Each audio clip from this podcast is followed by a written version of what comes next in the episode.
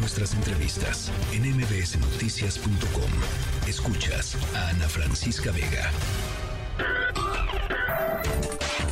Diana Bernal en MBS Noticias. ¿Cómo estás, Diana Bernal? Hola, mi querida Ana Francisca, pues con el gusto de saludarte esta tarde.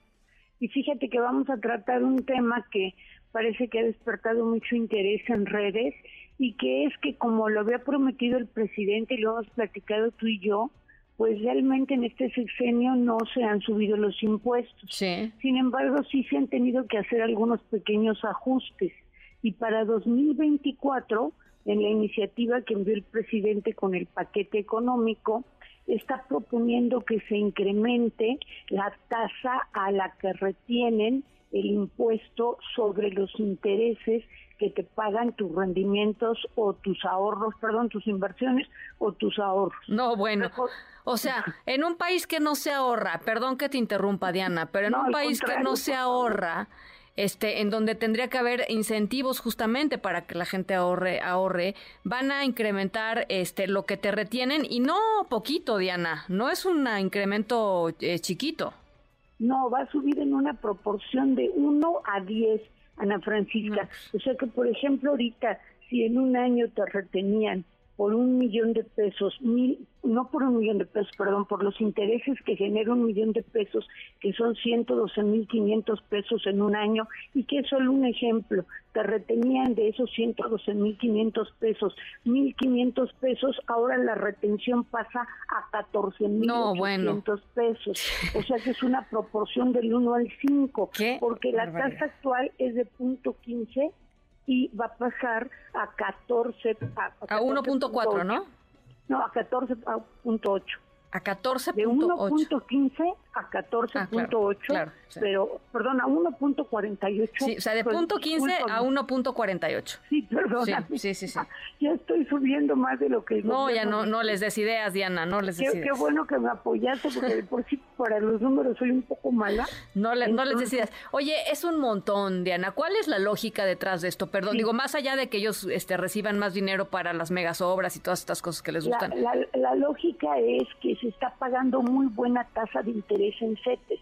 CETES ahorita está pagando 11.25.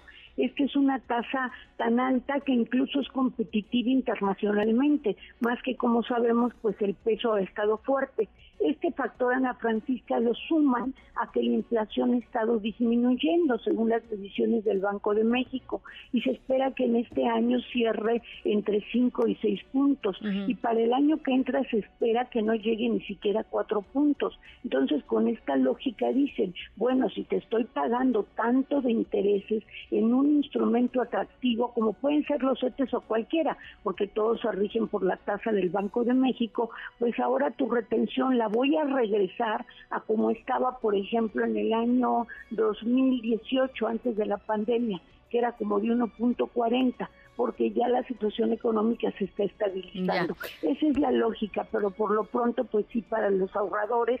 Y luego se oye mucho un millón, pero a veces ese millón, Ana Francisca, es el ahorro de una persona en toda su vida que no alcanzó pensión porque con un millón no te pagan pensión, tú retiras tu afore, retiras tu millón y vives de tus intereses. A mí me tocó ver en Prodecon muchas personas de la tercera edad que vivían de pequeñas cantidades que recibían de intereses con el ahorro de toda su vida. Sí, pero y además, a ver, eh, pues yo creo que tendrían más bien que premiarte por ahorrar, o sea, es si de por sí está complicado, si, o sea, eh, el, el tema más bien sería al revés, pero bueno, pues aquí es, es el mundo al revés muchas veces en, en este. Sí, exactamente, porque si algo le hace falta al país es el ahorro y también la inversión. Y esto lo hemos platicado incluso en relación con las personas que ahorran para el retiro. Ahora, la buena noticia es que todas las personas que ahorran en Afores, las Afores no sufren esta retención.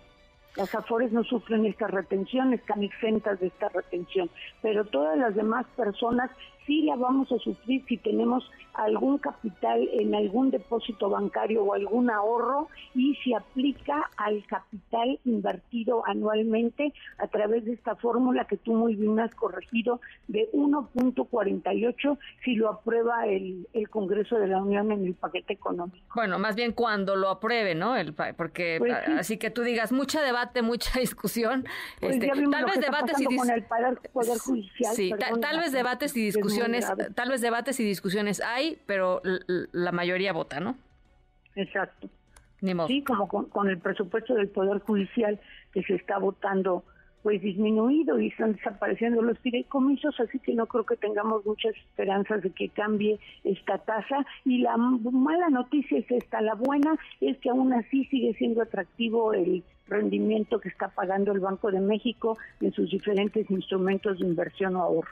Bueno, pues ahí está. Diana, te mando un abrazo. Gracias siempre. Un, un abrazo a ti, Diana Francisca. Muchas gracias.